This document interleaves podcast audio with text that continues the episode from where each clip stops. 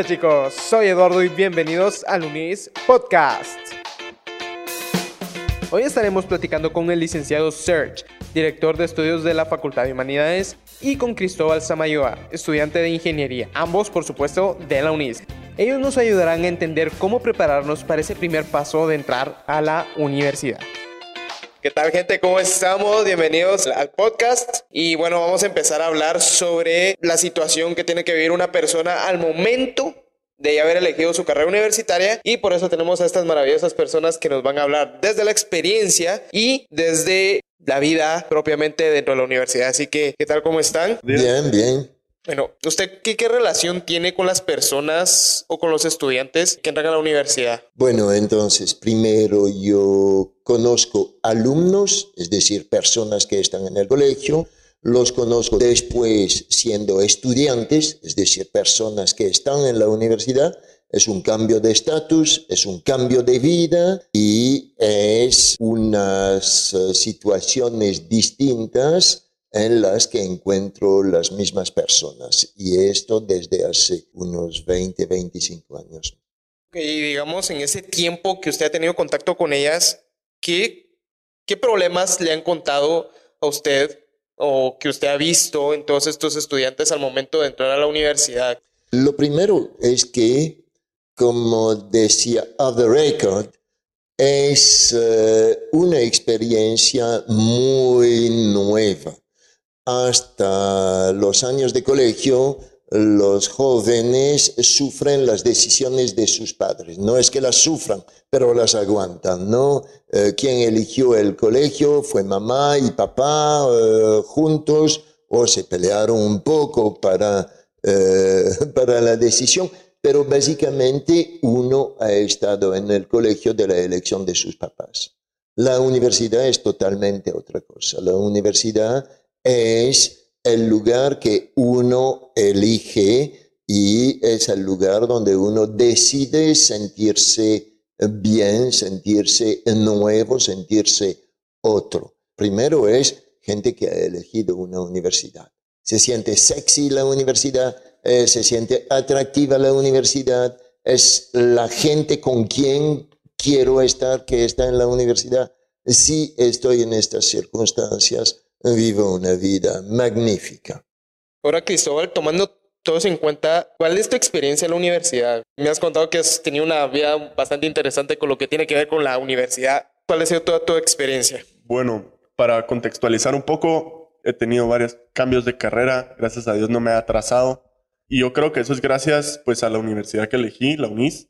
Mi experiencia en la UNIS ha sido fantástica, porque la UNIS me ha permitido equivocarme entonces a lo que me refiero con eso es que cuando uno sale de la universidad, como dice Serge, uno decide, uno ejerce su libertad por primera vez de manera pues grande, una decisión que termina influyendo el resto de la vida y por eso mismo uno siente que no se puede equivocar.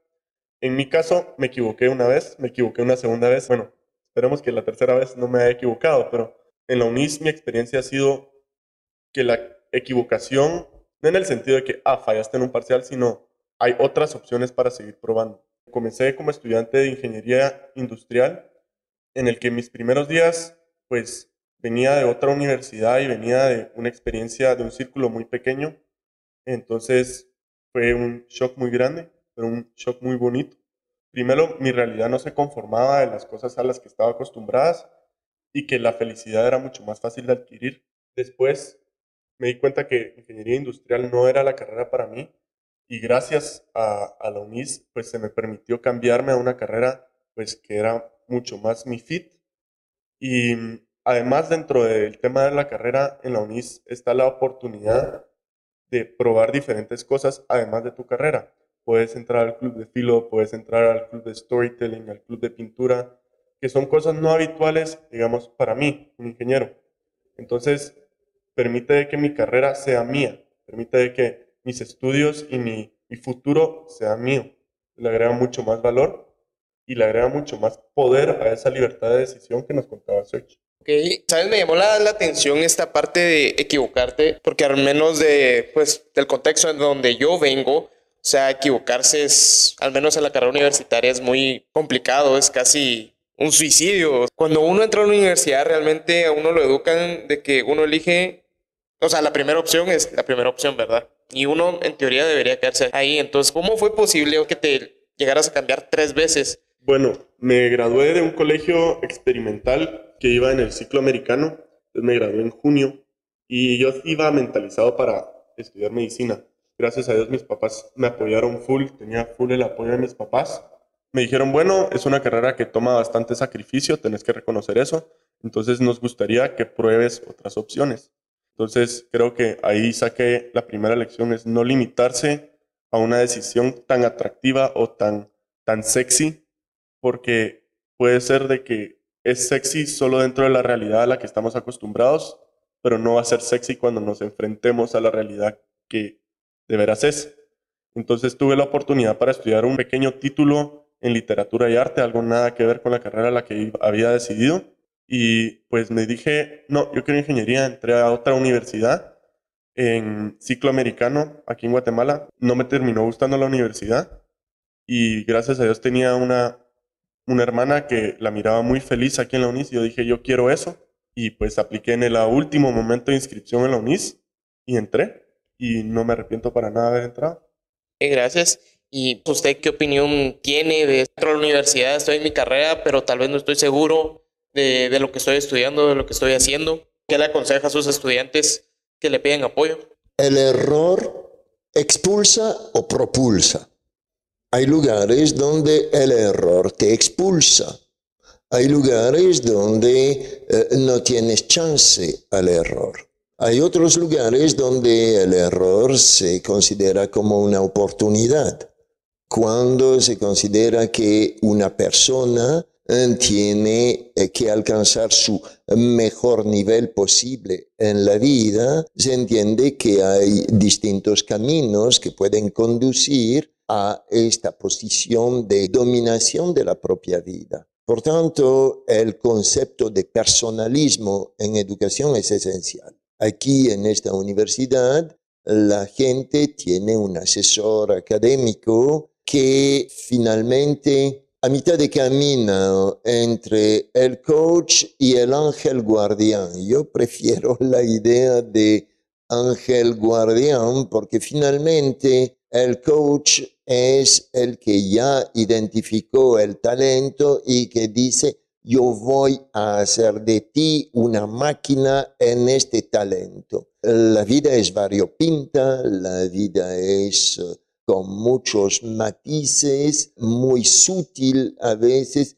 y es mejor tener la opinión de una gente que ha decidido quererte a ti más que querer a tu proyecto final de éxito, etc. Eh, cuando la gente te quiere, terminas encontrando el éxito. Cuando la gente eh, quiere el éxito, no forzosamente te encuentra a ti.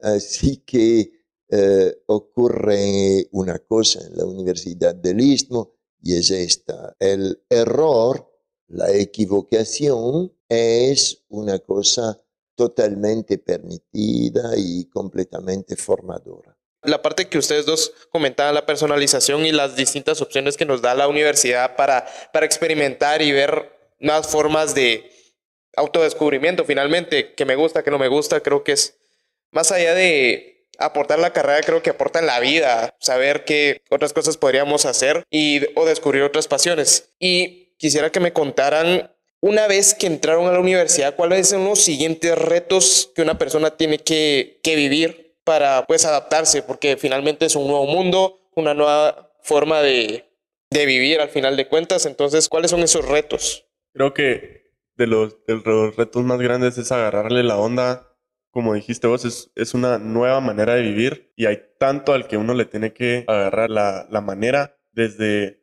a qué horas uno tiene que salir de su casa para el tráfico hasta cómo maneja uno sus puntos, cómo maneja uno sus esfuerzos, reconocer de que hay ciertas cosas en las que uno va a tener que jalar o empujar más.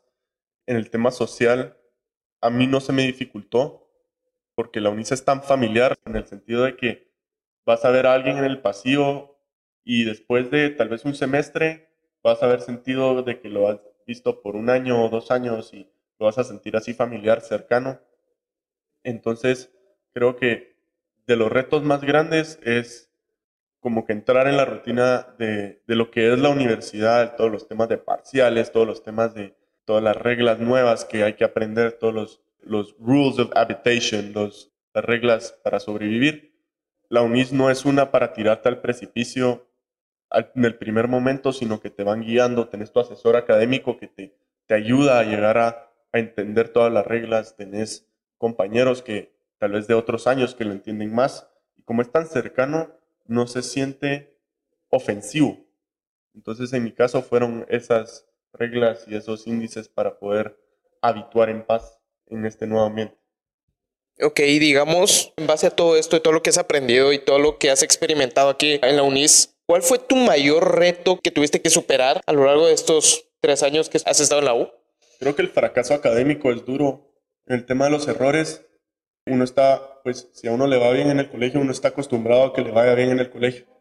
En la universidad, esa costumbre se pierde muy rápido y si uno la pierde se puede ver seguido de una desesperanza de que tal vez la carrera no es para uno, la universidad no es para uno.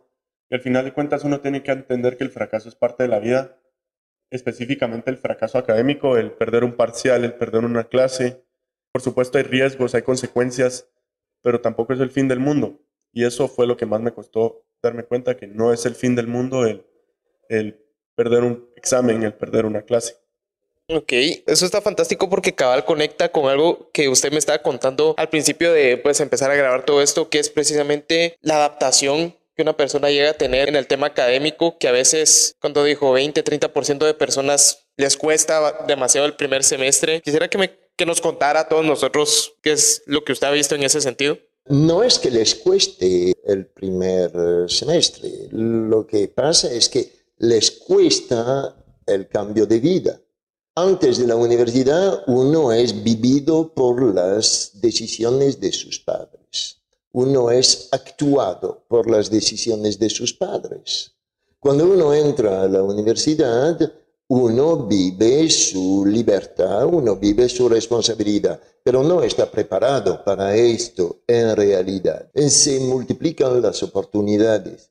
Son decenas de oportunidades de encuentros fascinantes con otros, son oportunidades de actividades divergentes y divertidas, oportunidades, oportunidades de eh, dejar las cosas para más tarde, de dejarse ir un poco. Y de hecho, el principal enemigo del estudiante de primer año es la falta de organización.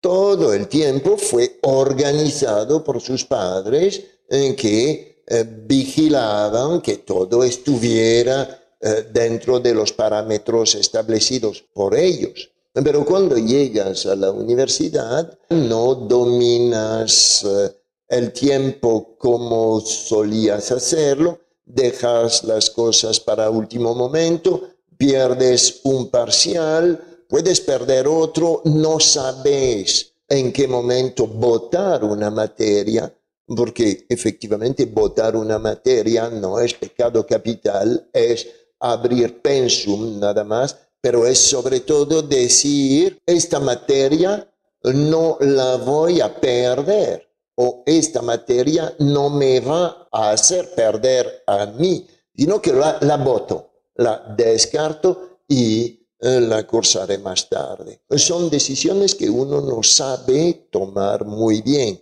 Cuando le dicen a uno, hoy es miércoles, venite a los miércoles de gringas en Antigua. Eh, hoy es jueves, vamos a hacer un vueltín al cuarto para quinto de tal colegio. Y uno dice, ah, sí, ¿verdad? ¿Por qué no? Eh, este por qué no al día siguiente te cuesta. Y eh, efectivamente la falta de organización es el principal enemigo del estudiante. Todos los que entran en la Universidad del Istmo es porque tienen el nivel. Han pasado un examen internacional, el PAA del College Board. Solo entran lo que pueden y solo truenan los que quieren. Y encima Encima de eso, dentro del tema de la organización, bueno, yo estaba acostumbrado a que, bueno, un cuaderno por clase y pues un lapicero negro y un, lapicero azul y un lapicero rojo. Y suena algo como que muy, muy divertido, muy como simple, en la universidad uno ya tiene la libertad de, digamos, tomar notas en clase con la compu o siquiera no tener que tomar notas, no tener que llevar un cuaderno. Entonces uno no sabe, digamos, entre los primeros días qué estuche llevar, si uno grande, uno pequeño, y ah, con este pues escribo muy duro y me duele la mano después de escribir tanto, o no me funciona escribir notas en compu porque me distraigo muy fácilmente. Creo que algo muy valioso de entrar a una universidad tan, tan familiar y tan, tan íntima con el estudiante con es que esos pequeños errores se van solucionando y uno se va conociendo en universidades más grandes que son mucho más distantes con los estudiantes, eso pierde mucho valor, eso se ve, hasta se ve extraño. Entonces, creo que para alguien que ya aplicó y que está sintiéndose agobiado por el primer día, que será que escogí la primera carrera, quiénes van a ser mis amigos, dónde voy a almorzar, dónde voy a refaccionar, vale equivocarse, vale probar y no tiene nada de malo, al final de cuentas esos errores, yo considero que si uno hace los errores bien, el resultado va a estar bien hecho. Así es, nadie se equivoca de balde. Uno se equivoca eh, porque ha tomado una decisión. Tú tienes un problema y dos soluciones, la solución A, la solución B. Cuando uno elige la solución A en lugar de la B y considera que se equivocó, aprendió una cosa importantísima es que lo A no sirve y hay que elegir lo B. Entonces el error es eh, un potente constructor del conocimiento de uno mismo. Y esto tú tienes toda la razón cuando dices que una universidad íntima y familiar mm, como es esta. Y lo de íntimo y familiar no se debe tanto al hecho que son pocos alumnos, sino se debe al hecho que todo está hecho para que uno se sienta en una red familiar e íntima. No, sí, totalmente. O sea, inclusive hay una frase que a mí me gusta mucho que es cuando uno comete un error, realmente uno lo comete dos veces, una vez, porque la segunda vez ya es una decisión, uno ya aprendió. Y en lo personal y por mi experiencia que he tenido con, pues, con compañeros y errores propios también, creo que sí es importante salir de nuestra zona de confort, como, decía Cristóbal, buscar nuevos métodos para hacer las cosas y finalmente tener, entrar a la mentalidad de que uno ya es un adulto y el enfoque de un adulto es mejorar cada día lo mejor que se puede, ¿verdad? Y creo que cometer errores, aprender de ellos, creo que es lo mejor. Y en lo personal, creo que lo más difícil de un estudiante, como, como le decía Cristóbal, también es la parte de las notas, pues, o sea, yo he conocido personas que vienen de un promedio, no sé, de, de 90 y bajan un promedio 85, la sufren. Y no es que esté mal realmente, sino el cambio de vida es a veces duro para, para algunas personas y hay personas que se logran adaptar más. Así que ya solo para terminar, quisiera que ustedes me dieran, no sé, tres tips, tres tips que pudieran usar un, un estudiante al momento de estar en la universidad para no para no sufrirla tanto, sino, sino estar un poco mejor preparado al momento de tener que enfrentar los distintos retos, porque ustedes me han dicho problemas que han visto en estudiantes, pero realmente los problemas que se pueden presentar son, son muchísimos, unos más grandes que otros. Primero, no estás solo. Abrí la boca, habla. La boca tiene un músculo que se llama la lengua. La lengua permite decir lo que nos pasa.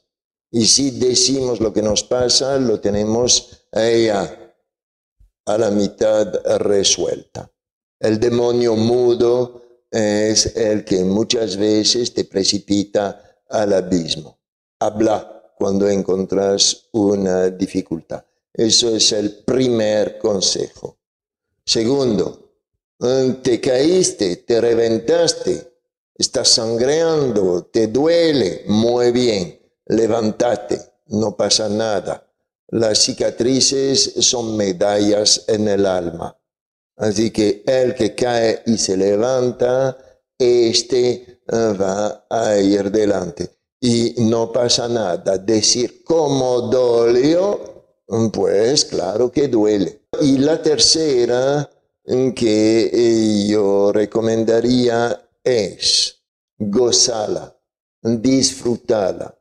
Cada vez que tengas un mal momento, entonces compensalo con un buen momento. Y los buenos momentos no son momentos de chupe afuera, sino que son momentos eh, de convivencia adentro, los clubes, las pasiones que uno puede encontrar aquí y compartir con los demás. Esto es lo que realmente hace que uno conserve el ánimo. Ah, y el teléfono.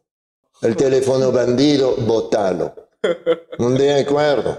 Nada más, lejos, lo más lejos posible. El teléfono estorba, estorba la convivencia, estorba el aprendizaje y molesta. Generalmente molesta al otro cuando le estás hablando y de repente mira su reloj como eh, y uno dice que le pasa con la hora a este, no, está viendo los mensajes que caen. Entonces, tira el teléfono y haz funcionar tu lengua, no tus pulgares. ¿Y Cristóbal? Bueno, el primer tip que diría es decidir, no se precipite a que una decisión va a tener pues ciertos resultados y otra no. Decidí, porque el quedarse quieto ante un evento como este, lo que uno hace es que uno pierde los 13 años que ha venido construyendo en el colegio, que pueden ser los más tediosos, pero son tan valiosos. Después, creo que Gozala, como dijo Search, es tan valioso porque es difícil, es dura, pero es tan alegre, es uno ya, si uno la vive bien, uno puede comenzar a dar los pasos hacia una buena vida, porque si uno se puede gozar las decisiones que uno toma 100% libres, como los clubes, como la carrera, como la universidad, el resto de decisiones que uno va a tomar en la vida se las va a poder gozar. El próximo carro que yo me compre, la persona con la que yo me case, si es que me voy a casar, la casa que yo tenga, los viajes que voy a tomar, el trabajo que acepte, si aprendo a gozarme mis decisiones en la universidad, me las voy a gozar en un futuro. Y en tercer tip, es difícil, no es complicado. Puede llegar a verse algo tan difícil que digo, no lo voy a hacer, eso es yo complicándolo, porque considero que no hay nada en esta vida que nadie, pues antes, no ha hecho, que no se pueda volver a hacer. En el caso de la universidad, ya van muchos años con muchas carreras en muchas universidades que la gente ha pasado y ha salido adelante. Entonces, si ellos pueden, uno también. Entonces, creo que puede llegar a ser difícil, pero no es complicado.